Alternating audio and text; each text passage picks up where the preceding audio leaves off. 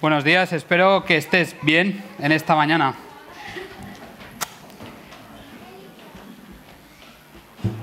Yo no sé cómo vienes tú esta mañana.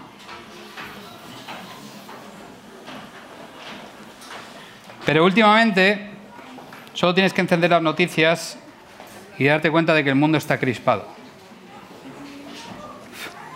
Y solo tienes que darte cuenta de que a pesar de que vivimos en un mundo que rechaza la religión, rechaza cualquier institución religiosa, cada vez más la gente necesita la espiritualidad. Hay mucha gente, muchos autores, incluso autores que no son cristianos, que hablan de que el ser humano es un ser espiritual.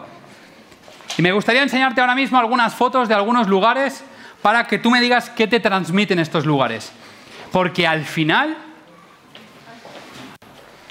dependiendo de dónde estés, estás predispuesto predispuesta hacia algo. ¿Vale?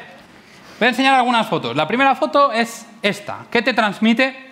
No se ve muy bien. ¿Podemos apagar los focos, por favor? Solo un momento. ¿O es realmente imposible? Y las luces y todo. Y las luces estas. Así, clac. Muy bien. Eh, sigue sin verse muy bien. Pero es una fiesta. Es una fiesta de confeti, de alegría. Es, es un momento donde todo el mundo está gritando y cantando. ¿Qué te transmite esto? Fiesta, claro, ya lo he dicho. Qué guay. Alegría, ¿no? Diversión. Súper bien, muy bien. Ahí normalmente no estarías en plan con el corazón comprimido y triste, estarías gritando, cantando fuerte, saltando, bailando. Porque el ser humano también necesita esos momentos. Siguiente imagen. Claro, aquí si estuvieras bailando, saltando, ya... Bueno, claro, si hay música y chicas en bikini, ¿verdad, chicos? Pero normalmente no estarías así, ¿no? Tú solo... Esto te transmite otra cosa, ¿verdad? ¿Qué te transmite? Paz. No sé si habéis estado alguna vez en, un, en un paraje así. Por ejemplo, no tenemos muy lejos Pirineos y es, impresionante, ¿no? Es como que de repente te encuentras tan pequeño y, tan bien entre tanta paz de la naturaleza, excepto si hay un dominguero haciendo una barbacoa cerca. Siguiente imagen. ¿Qué te transmite? algunos una paz diferente a la que se percibe en la montaña, a otros vacaciones. Como ven esto y es vacaciones. Otros es Caribe, mi casa. Otros eh, verán fiesta aquí también, ¿por qué no? Pero, es como que te das cuenta que diferentes paisajes, diferentes lugares te transmiten diferentes cosas. ¿Qué te transmite esto? No es Madrid, pero podría serlo. Estrés, agobio, eh, ansiedad. Y en Madrid hay mucha gente así, porque te gritan desde el coche y eso no está bien se enfadan contigo y eso no está bien. Se bajan del coche y te amenazan de muerte. Tampoco está bien. Chicos, si vais en coche, no amenacéis de muerte a nadie, por favor. No importa el tráfico, sed amables con las personas. Una más. ¿Qué nos transmite esto? Paz también, pero otro tipo de paz, ¿verdad? Aquí esto, esto no es paz natural, no es, no es un paisaje lo que te evoca, no es la tranquilidad del entorno, del ambiente, de la naturaleza, es quizá el lugar quizá los colores, quizá la quietud te transmite algo que no puedes encontrar en, en el coche, en la M30, a las 7 de la mañana. Reflexión, reflexión, introspección, ¿verdad? Invita a esto, invita a esto. Es curioso cómo algo creado por el ser humano, arquitectónicamente, te evoca, te empuja, te anima a hacer introspección, reflexión, muy bien, otro. Pues un butanero en... Tú puedes compartir o no, puedes pensar que, no es tu manera, pero te transmite cómo alguien es capaz de encontrar también la quietud y la paz en un lugar. Ya podemos encender las luces, muchas gracias por el esfuerzo. al final te das cuenta de que si fuéramos seres espirituales, si somos seres espirituales, hay algo que evocan estos lugares, estas imágenes, que mueven algo dentro de ti en lo que dices, pero es que necesito una dimensión espiritual en mi vida que en el día a día no puedo rellenar. El día a día está lleno, lo sabéis ya, no hace falta que lo repita, lo, hemos hablado muchas veces, el día a día está lleno de trabajo, está lleno de estrés, está lleno de tareas. Es como que la vida te empuja hacia un ritmo, hacia unos lugares, hacia unos paisajes donde lo más fácil es encontrar espacios de estrés, de ansiedad, de agobio. Y lo más difícil es encontrar lugares, santuarios espirituales donde tú encuentras paz, donde tú encuentras calma. Y cuanto más avanza el mundo, cuanto más tecnología hay en el mundo, más se rompe esa espiritualidad, menos espacio. Cuando la sociedad más está avanzando, la gente va buscando más desesperadamente momentos espirituales. Y estamos en la serie de Christfulness, estamos en la serie donde, donde buscamos eh, realmente... Creo que está sonando aquí. Dale, no pasa nada. Donde buscamos realmente momentos, lugares, con música bonita, eh, donde encontrar nuestra paz interior. Y no siempre es fácil, porque siempre hay factores que nos distraen. Y a veces los mismos factores están en uno mismo. Por otro lado, las religiones, el cristianismo, la religión, digamos, más extendida en Europa, en España, el cristianismo hace tiempo que se quedó anclado, rígido, en tradiciones, en rituales, donde realmente parece que no te empuja a una reflexión, a una meditación, a un desarrollo espiritual realmente que llene esa dimensión, ese vacío que muchas veces sientes. Por eso mucha gente a veces se, congrega en, comunidades eh, religiosas y se da cuenta de que, madre mía, vengo cada semana y me siento vacío, no, no siento nada. Porque realmente muchas veces como cristianismo corremos el riesgo de anclarnos también en, clichés donde no desarrollas la espiritualidad. Sin embargo, vivimos una vida en la que todos buscamos desconectar. No tienes más que pensar en ti mismo. Yo me pregunto, ¿merece ser vivida una vida donde estamos desesperados buscando la desconexión? Piensa, cada vez que tú te encuentras en estrés buscas desconectar, ya sea a través de redes sociales, ya sea a través de series, ya sea a través de viajar, ya sea a través de cualquier cosa, todos buscamos desconectar. Es como que estás deseando que llegue un puente, estás deseando que llegue un fin de semana, estás deseando llegar a casa y enchufar esa cosa que paradójicamente te desconecta de la vida. Y vivimos obsesionados con desconectar porque creemos que estamos demasiado conectados al estrés de la vida. Y muy pocas veces buscamos la parte espiritual, realmente la dimensión espiritual de nuestra de nuestra identidad, de nuestra existencia. Y hoy te quiero hablar de eso, te quiero hablar de cuatro pasos. Hoy va a ser muy práctico, va a ser algo sencillo donde te voy a dar cuatro pasos para que tú, en el siglo XXI, en Madrid, puedas encontrar ese momento, ese santuario donde puedas encontrarte con Dios. Lo primero es el tiempo. El tiempo.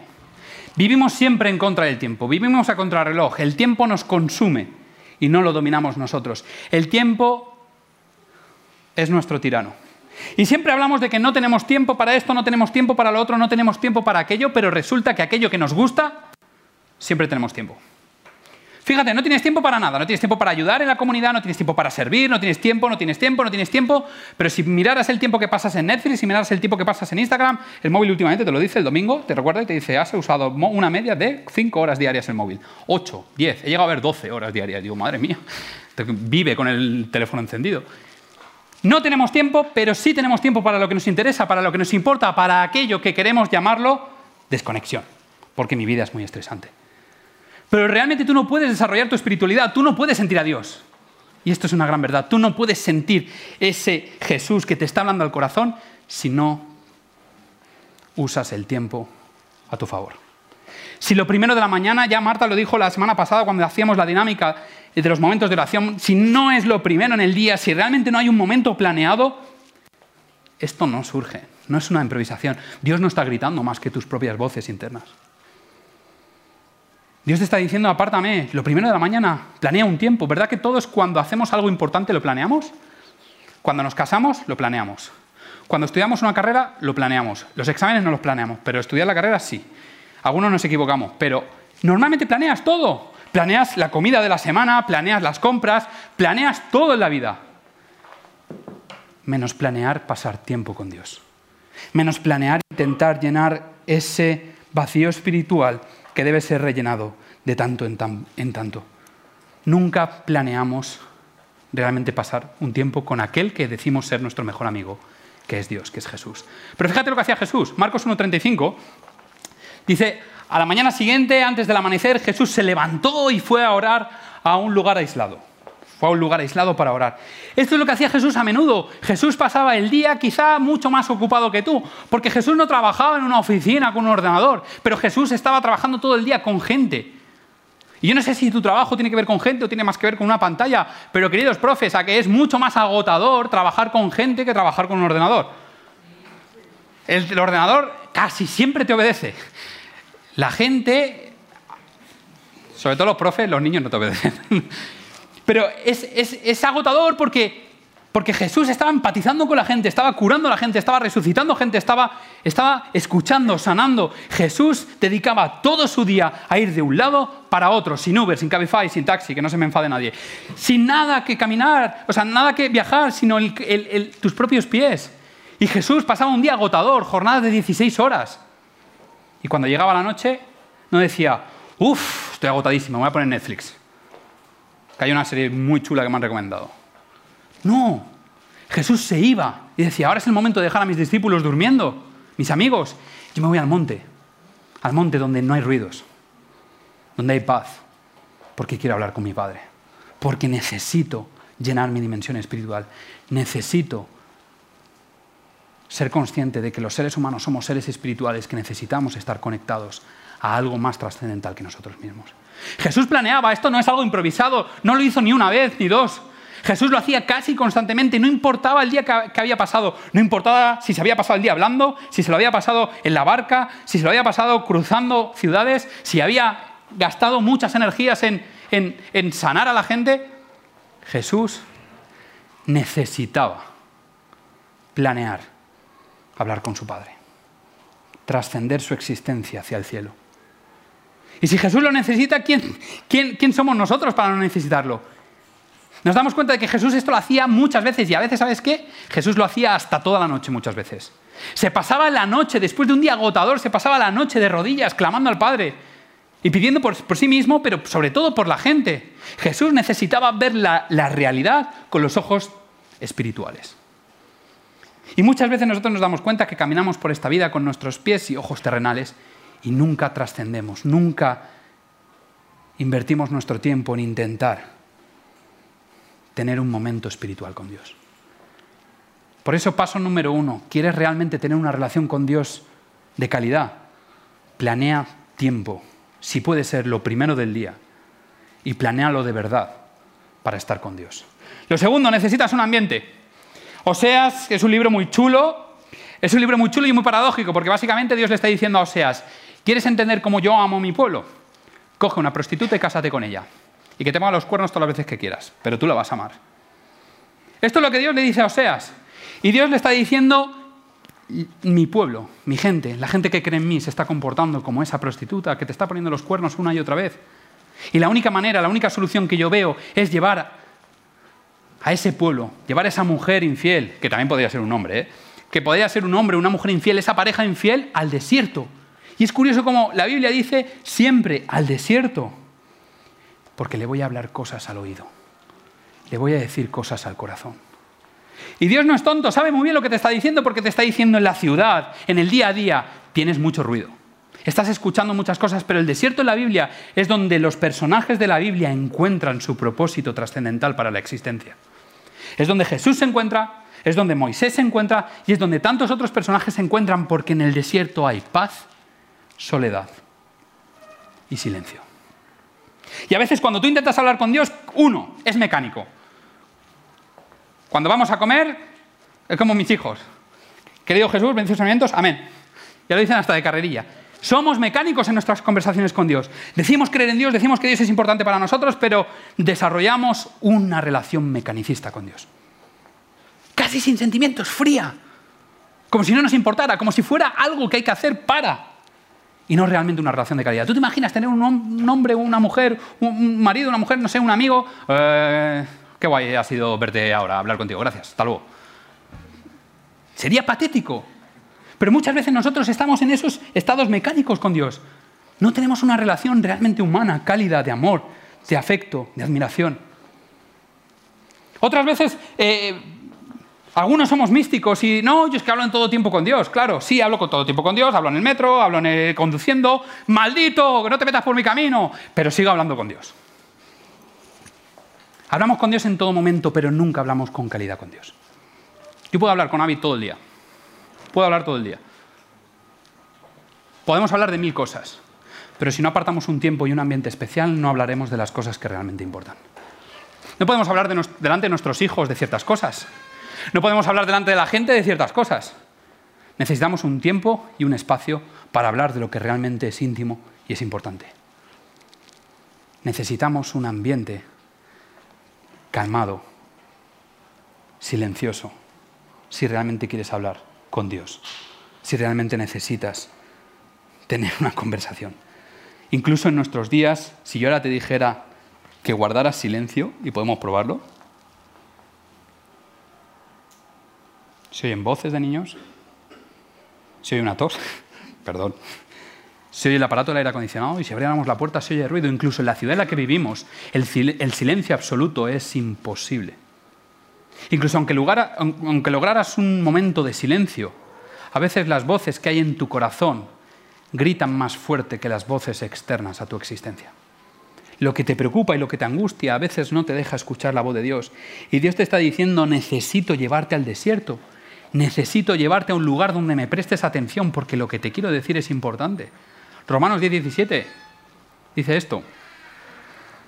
Así que la fe viene como resultado de oír el mensaje y el mensaje que se oye es la palabra de Cristo. Es que al final la Biblia es el único medio que yo tengo cuando he conseguido preparar un tiempo y cuando he conseguido preparar un espacio, un ambiente, cuando realmente tengo mi santuario, que no es un lugar físico, que simplemente es un momento en el tiempo, donde yo puedo abrir la palabra de Dios y puedo realmente llegar a conectar y escuchar lo que Jesús tiene que decirme hoy. Y muchas veces como cristianos somos cristianos de identidad, somos cristianos de etiqueta, somos cristianos de, sí, claro, soy cristiano, no soy musulmán, soy cristiano, no soy ateo, soy cristiano. Pero es que ser cristiano no es no ser otra cosa. Ser cristiano, ser seguidor de Jesús significa tener una relación con Jesús, donde encuentras tiempo y donde encuentras un espacio realmente importante, porque Jesús tiene algo que decirte, donde tú necesitas rellenar tu dimensión espiritual con lo que Él te quiere decir y estás perdiendo cada día una oportunidad. ¿Cómo lo haces? Déjame que te des consejos prácticos y muy sencillos, ¿vale? Esto es un móvil.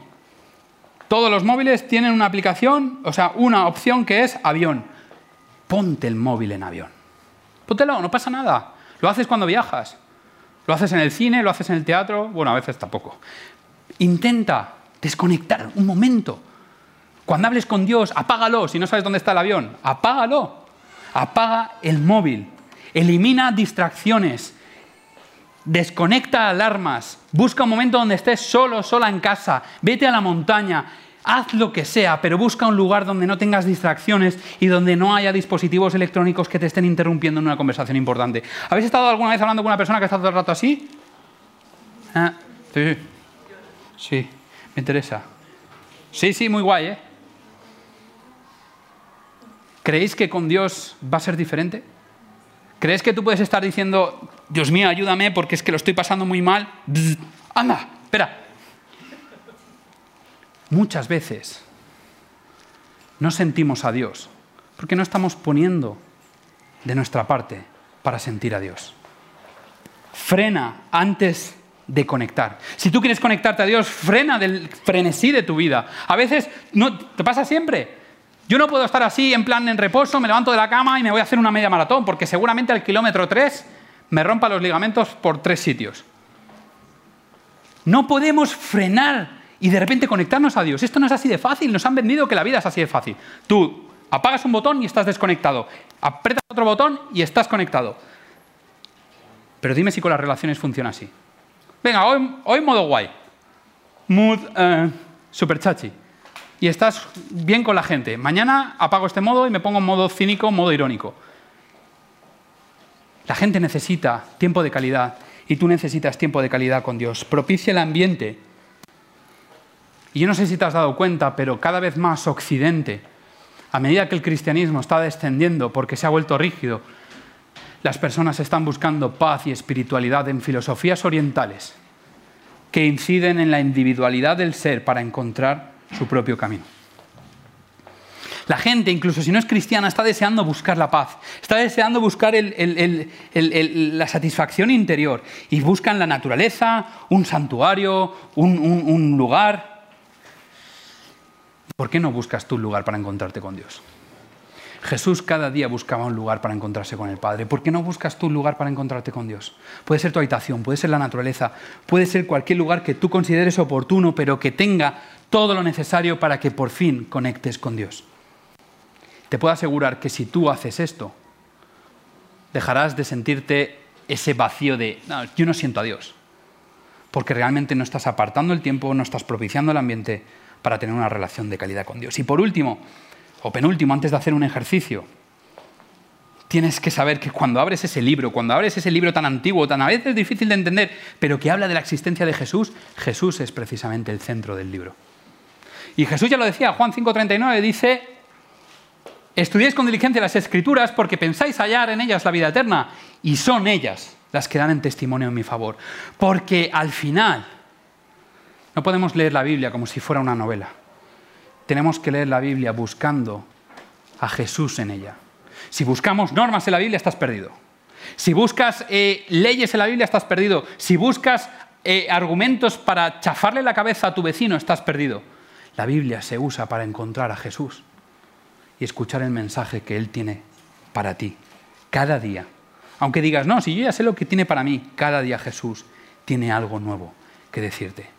Conversaciones da igual si es a la luz de las velas en la orilla del mar o en lo alto de una montaña, pero conversaciones de calidad con Dios. Y hoy vamos a hacer algo diferente. Vamos a hacer algo distinto. Hay una autora que es Ellen White. Y si podemos ir apagando las luces, creo que podemos preparar el ambiente para lo que quiero hacer.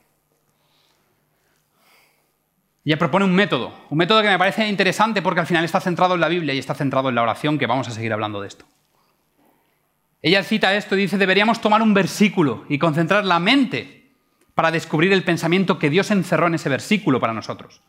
Y luego meditar en ese pensamiento hasta hacerlo nuestro. ¿Cuántas veces nosotros leemos la Biblia habiendo planeado leer un capítulo o dos como si fuera una tarea del cole? Y cuando hemos acabado ese capítulo o dos, cerramos la Biblia y nos vamos con nuestras cosas. Como si fuera un libro mágico, como si solo pronunciar las palabras fueran a producir en nosotros algo diferente. Ella propone otra cosa y es, toma mejor un versículo que tres capítulos de la Biblia y realmente concéntrate, descubre el pensamiento que Dios encerró en ese versículo, porque Dios encerró pensamientos en ese versículo para ti y luego medita, reflexiona en ese pensamiento para hacerlo tuyo. ¿Os parece que lo probemos? Os pongo un texto bíblico y dedicamos ahora minutos a hacer esto cogemos un texto, nos concentramos en qué quiere Dios decirme a mí. No a la humanidad, no en general, no, hoy, con mis problemas, con mis historias, con mis desafíos. ¿Qué me está diciendo Dios en este mensaje? Y luego medita, ¿eh? Lo pone ahí. Uh, meditación. Medita para hacer tuyo ese pensamiento. ¿Estás preparado, preparada? Isaías, uno de mis textos preferidos, dice, te guardará en perfecta paz a ti que confías en Él. Me ha ido ahí un poco. Que concentras en Él tus pensamientos. Confías siempre en el Señor, porque el Señor Dios es el refugio eterno. Tómate ahora unos minutos, vamos a tener unos minutos para que te concentres en qué te está diciendo Dios a ti con este texto. Y luego medita prácticamente estamos en silencio. Medita para hacer tuyo este mensaje que Dios tiene para ti. Tómate tres, cuatro minutos para meditar en este versículo.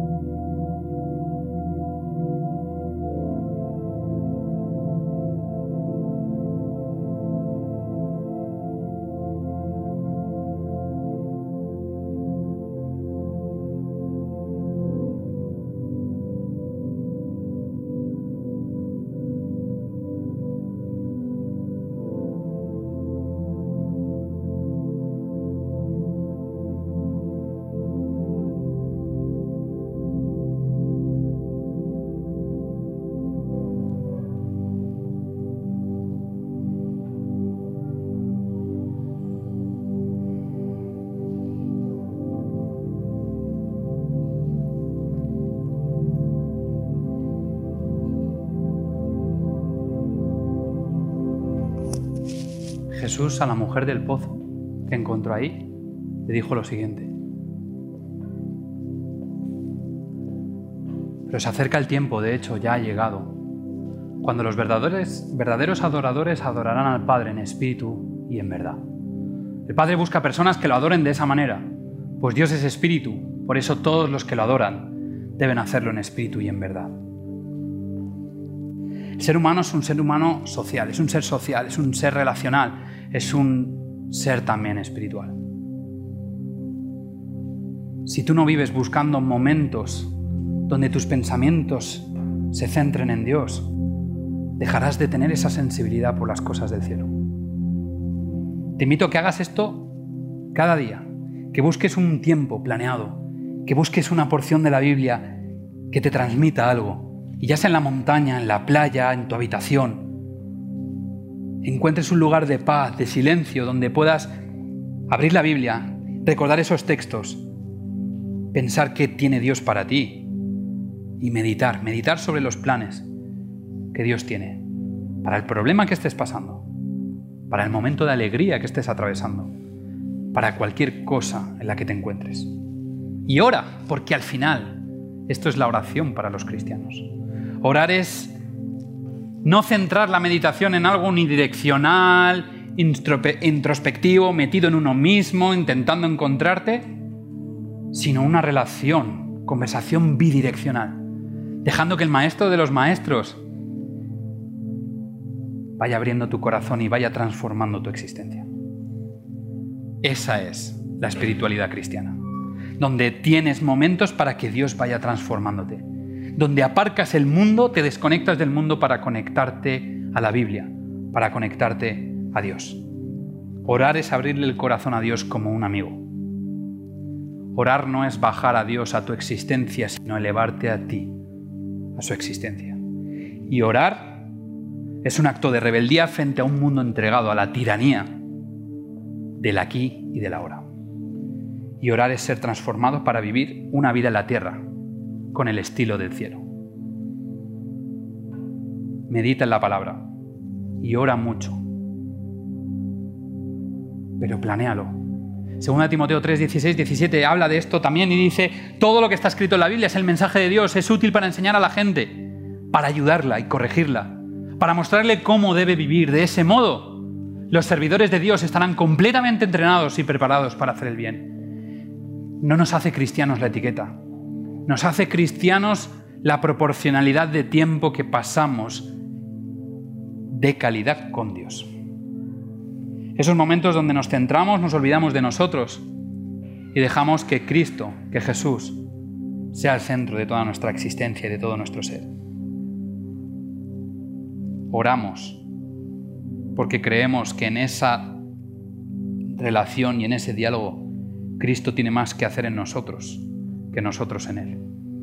Poco podemos cambiar en nosotros mismos, poco podemos hacer en nosotros, poco podemos hacer en los demás. Pero Jesús es la llave que cambia mi ser, mi existencia y la existencia de otros. Y a medida que tú inviertas tu tiempo realmente en lo que importa, sentirás que Dios está trabajando en tu vida. Y te dejo con este texto, Juan 3, versículo 3. Le dice Jesús a Nicodemo, te digo la verdad, a menos que nazcas de arriba, no puedes ver el reino de Dios. A ver si los cristianos llevamos toda una vida intentando cumplir leyes, a ver si los cristianos llevamos toda la vida intentando seguir un manual de instrucciones, a ver si los cristianos estamos toda la vida aferrándonos a una tradición, a un concepto, y aún no hemos nacido de lo alto. Creo que el mundo necesita cristianos que sepan, como dicen hechos de los discípulos, que la gente vea que estos han pasado tiempo con Jesús, que se han movido con Jesús. Así que recuerda, cada día de tu vida ahora tienes la opción de hacer esto. Planea un tiempo con Dios cada día y si es lo primero, mucho mejor. Que el ambiente y el espacio sean los propicios para que tú puedas tener cero distracciones, y encontrarte cara a cara con Jesús. Abre la Biblia y abre tu corazón para orar, pensar, reflexionar en Jesús. Y asimila y reflexiona lo que has sentido en esos momentos para que cuando salgas de ese encuentro, de esa cita con Dios, la realidad no sea tan gris, no sea tan triste. Que puedas vivir esta realidad que desesperanza con la esperanza que solo el cielo puede aportar. Y me gustaría que esta última canción la cantaras con ese pensamiento, con esa convicción de que hoy voy a intentar pasar tiempo, tener mis citas con Jesús de Nazaret.